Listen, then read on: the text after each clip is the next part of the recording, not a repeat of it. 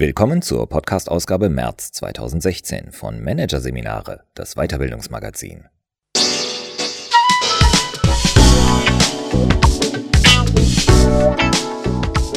Weitere Podcasts aus der aktuellen Ausgabe behandeln die Themen Trainingsprogramm Mentale Stärke, Kraft im Kopf und Lean Management in der Dienstleistung.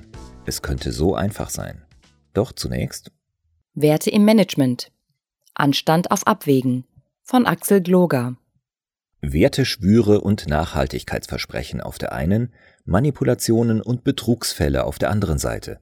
In vielen Großunternehmen klafft eine riesige Lücke zwischen Wertekodex und Wertepraxis.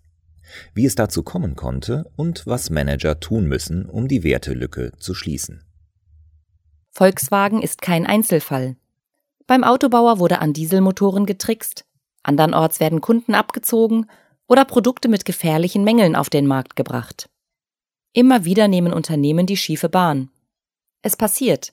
Nicht überall, aber doch reihenweise. Und häufig sind Ikonen die Täter. Unternehmen, von denen wir bislang dachten, das sind die Guten, die machen so etwas nicht. Deutsche Bank, General Motors, Lehman Brothers, Goldman Sachs, Enron und jetzt eben auch noch Volkswagen. Große Namen, die nun zusammen mit Begriffen fallen wie Betrug, Manipulation, Anwendung unlauterer Mittel oder Gesetzesverstoß im großen Stil. Die ethische Wirklichkeit in der Belle Etage der Wirtschaftswelt ist düster. Geradezu bizarr mutet sie an, wenn man sie mit den moralischen Ansprüchen abgleicht, die die Unternehmen aus der A-Liga für sich selbst formuliert haben. Bleib lauter und ehrlich. Diene den Kunden. Das ist die Botschaft, die unisono aus den Wertekatalogen tönt. Rhetorik über Werte ist heute Teil des Grundrauschens in der Unternehmenskommunikation. Vorstände bemühen in ihren Sonntagsreden das Bild des ehrbaren Kaufmanns. Es werden Wertebroschüren verteilt, firmenweit Rituale mit Werteschwur samt feierlichem Unterschreiben und Gruppenbild veranstaltet.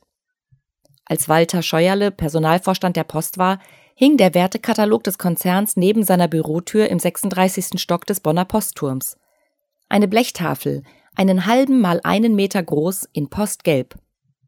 So etwas ist heute üblich, sozusagen ethischer Standard in vielen Unternehmen.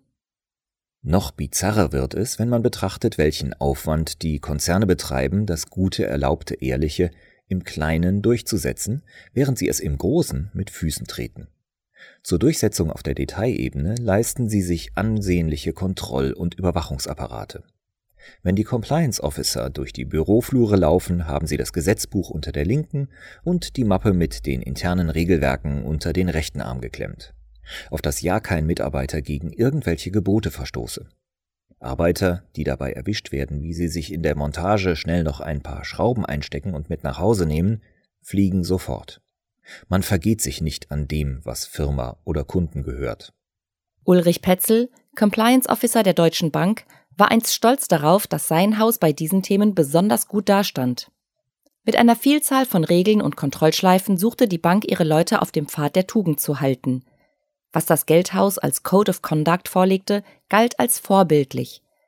Die Bank war sogar angetreten, anderen Unternehmen dabei zu helfen, Themen wie Werte leben, Regeln einhalten, Gesetze beachten, so perfekt umzusetzen wie sie selbst – Dafür wurde eigens der Internetservice corporatecomplianceportal.de eingerichtet, bei dem sich ratsuchende Unternehmen bedienen konnten. Vom Compliance-Vorbild ist die Bank mittlerweile zum Sinnbild degeneriert, dafür, wie immens die Lücke ist, die zwischen dem ethischen Anspruch mancher Konzerne und ihrer moralischen Wirklichkeit klafft. Denn die Non-Compliance, das Nicht-Einhalten von Regeln, hat das größte Geldhaus Deutschlands nun selbst eingeholt. Die Vorwürfe? Zu eigenen Gunsten manipulierte Zinsen und Verbriefung riskanter Hypotheken. Fachkreise sprechen vom sogenannten Libor-Skandal oder Libor-Gate. Libor ist ein durchschnittlicher Referenzzinssatz. In den Zwillingstürmen an der Taunusanlage 12 in Frankfurt wird über so viele Gerichtsverfahren gegen die Bank geredet, dass es keine Nachricht mehr ist, wenn noch ein weiteres hinzukommt. Die Kassenwarte des Geldhauses haben für kommende Strafzahlungen mehr Geld zurückgelegt, als die meisten Mittelständler im Jahr Umsatz machen. Hier geht es um Geldbeträge mit neun Nullen hintendran, Milliardensummen als große Strafen für große Vergehen. Und der Compliance-Dienst? Inzwischen abgeschaltet. Noch grotesker ist der Fall des Autobauers General Motors. Opel, Chevrolet, Cadillac. Im ersten Satz des Mission Statements des Unternehmens heißt es, GM hat eine Passion für Produkte und Dienstleistungen in einer Qualität, die Kunden stets als außergewöhnlichen Wert ansehen sollen. Ein heher Anspruch, aber anscheinend ebenfalls ein hohler. GM legte Zündschlösser zu schwach aus. Der Fehler wurde intern bemerkt. Trotzdem entschied man sich, die damit ausgestatteten 2,3 Millionen Autos auf den Markt zu bringen. Eine folgenschwere Entscheidung, wie sich zeigen sollte – es kam zu schweren Unfällen, weil sich während der Fahrt Airbag, Bremskraftverstärker und Servolenkung deaktivierten. Aber erst als Medien den Fall aufgriffen und der amerikanische Regulierer mit dem Säbel rasselte, taten die GM-Verantwortlichen 2014, was schon eher zu tun gewesen wäre. Sie riefen die Autos in die Werkstätten zurück. Zündschlossgate, Dieselgate, Liborgate. So groß die Diskrepanz zwischen Wertepraxis und Wertekodex ist, den diese Fälle offenbaren, so einig sind sich die Experten über ihren Hintergrund. Im Kern führen sie sie auf das zurück, was Hordi Canals, Professor an der Business School IESE und seit vielen Jahren Spezialist für wertorientierte Führung, als blinde Jagd nach Marktanteilen und Größe bezeichnet. Wobei der Hunger der Börsen nach der neuen, noch größeren Erfolgsgeschichte als wichtiger Antrieb bei diesem Rennen wirkt. Manche Firmenchefs beugen sich diesem Ruf willig und rufen gnadenlos ihre Ziele aus. Das verändert die innere Mechanik dieser Unternehmen. Gewinn ist nicht mehr, wie Peter Drucker es einst sagte, Überlebensmittel und Bedingung für das Weitermachen, sondern ein Selbstzweck.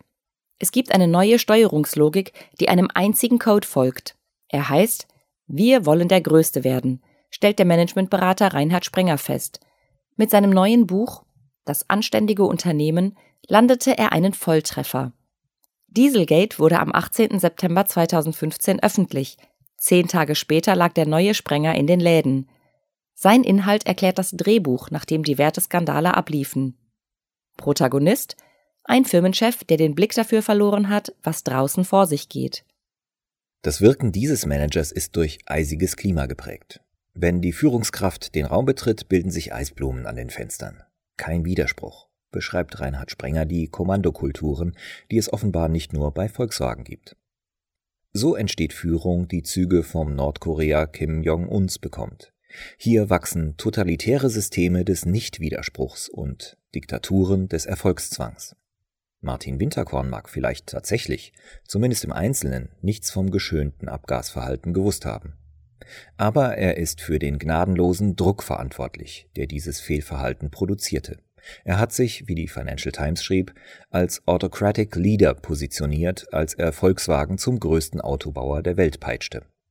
Er hat die VW-Hierarchiekultur gefördert, in der dem Vernehmen nach Gehorsam mehr zählt als das Ringen um die beste Lösung für Kunden, Eigentümer und Umwelt.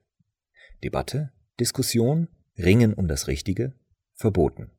Grundwerte der Firma, Verantwortung, Code of Conduct, entbehrlich.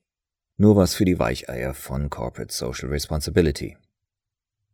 Das sagt so zwar kein Manager, bei VW genauso wenig wie in den anderen betroffenen Unternehmen, aber es reicht ja, wenn sie sich entsprechend verhalten. Das Muster dieses Verhaltens ist immer gleich. Moral zählt nicht, nur Geld. Langfristiges hat keinen Stellenwert mehr. Es zählt nur das Kurzfristige. Und statt kritischer Mitarbeiter bevorzugt man eine Führung wie beim Militär.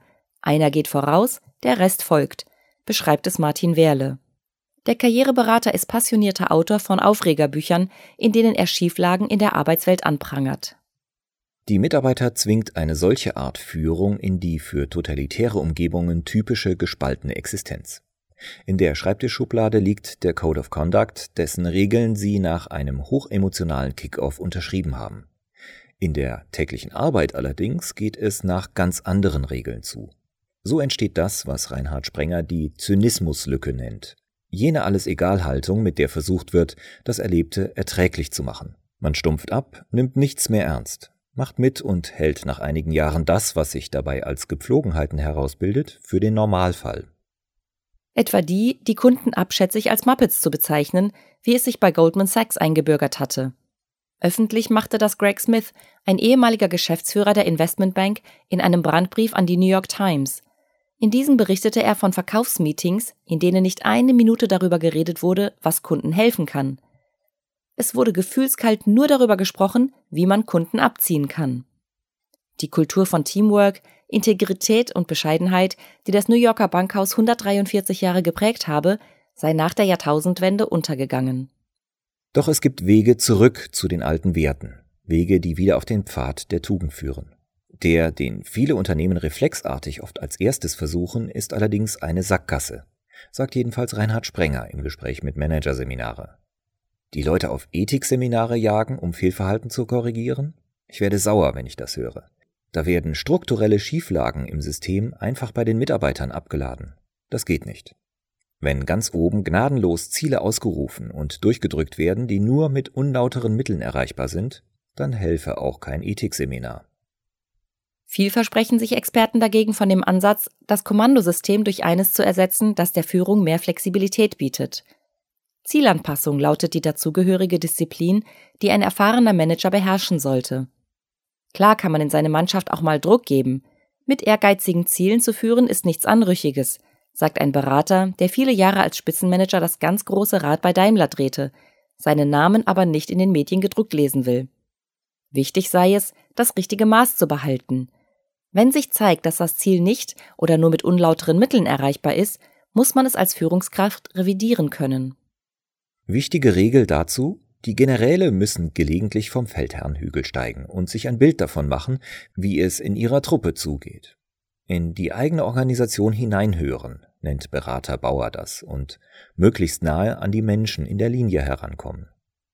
Denn wer die Signale aus der Mannschaft hört, Fragen stellt und auch mal eine Debatte aushält, merkt schnell, was an Zielansage noch zumutbar ist und was die Organisation überfordert. Im Falle von Volkswagen wäre es sicher zu verkraften gewesen, wenn das Ziel, größter Autohersteller der Welt zu sein, erst im Jahr 2016 oder 2017 erreicht worden wäre. Dafür aber dann mit lauteren Mitteln. Überdies würde es lohnen, mehr Anleihen bei der Führungspraxis im Mittelstand zu nehmen. Diese Unternehmen, oft familiengeführt, gelten als Zuhause von Werten wie Kundennähe, Höchstleistung, Respekt, Verantwortung und Nachhaltigkeit. Hintergrund Ihre Geschäftsführer haben einen natürlichen Anreiz, Regeln von Fairness und gutem Umgang einzuhalten. Ihr Vermögen steckt in der Firma. Sie haften damit für das, was sie tun, sagt Marie-Christine Ostermann, Mitinhaberin von Röko Großeinkauf. Wenn ein Inhaber Mist baut, ist er im schlimmsten Fall Job und Unternehmen los. Das motiviert zu langfristiger Verantwortung, ergänzt die Firmenchefin, die den 1923 gegründeten Betrieb in vierter Generation führt. Ein Inhaberunternehmer braucht keine große Rhetorik über Nachhaltigkeit oder Verantwortung gegenüber der Gesellschaft zu pflegen. Der Mittelständler ist Teil seines Wohnortes. Seine Kinder gehen auf dieselbe Schule wie die Kinder seiner Mitarbeiter. Man sieht sich abends beim Einkauf beim Aldi, im Gottesdienst, bei der Elternversammlung. Diese soziale Kontrolle ist ein Anreiz, fair und ehrlich zu bleiben, damit man seinen Leuten weiter in die Augen schauen kann. Man ist als Unternehmer greifbarer und damit angreifbarer. Deshalb zählen hier die Werte des ehrbaren Kaufmannes, sagt Isabella Ledl, Wirtschaftsstudentin an der Zeppelin-Universität und Spross einer Unternehmerfamilie.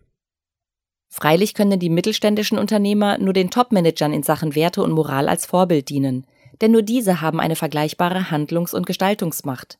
Die Angestellten in der Linie dagegen sind davon abhängig, was ganz oben getan wird und wenn es dann nur noch um Marktanteile geht, kann es ungemütlich für sie werden, wenn ihnen Werte wirklich wichtig sind.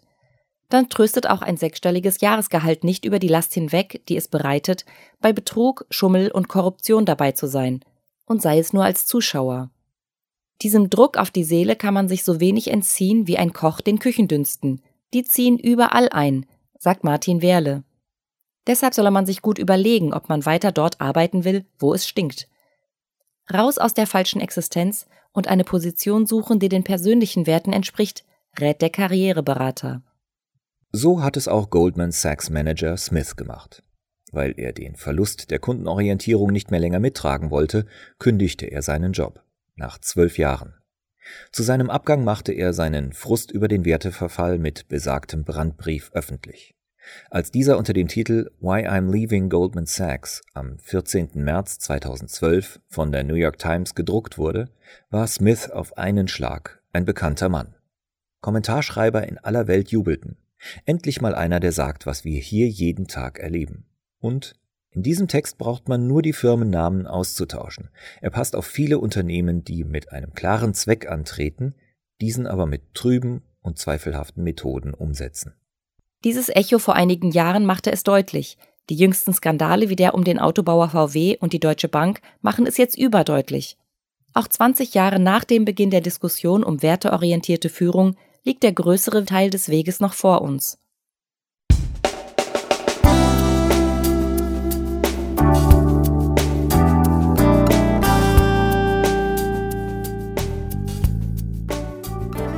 Sie hörten den Artikel Werte im Management. Anstand auf Abwägen von Axel Gloger. Aus der Ausgabe März 2016 von Managerseminare, produziert von Voiceletter. Weitere Podcasts aus der aktuellen Ausgabe behandeln die Themen Trainingsprogramm Mentale Stärke, Kraft im Kopf und Lean Management in der Dienstleistung. Es könnte so einfach sein. Weitere interessante Inhalte finden Sie auf der Homepage unter managerseminare.de und im Newsblog unter managerseminare.de/blog.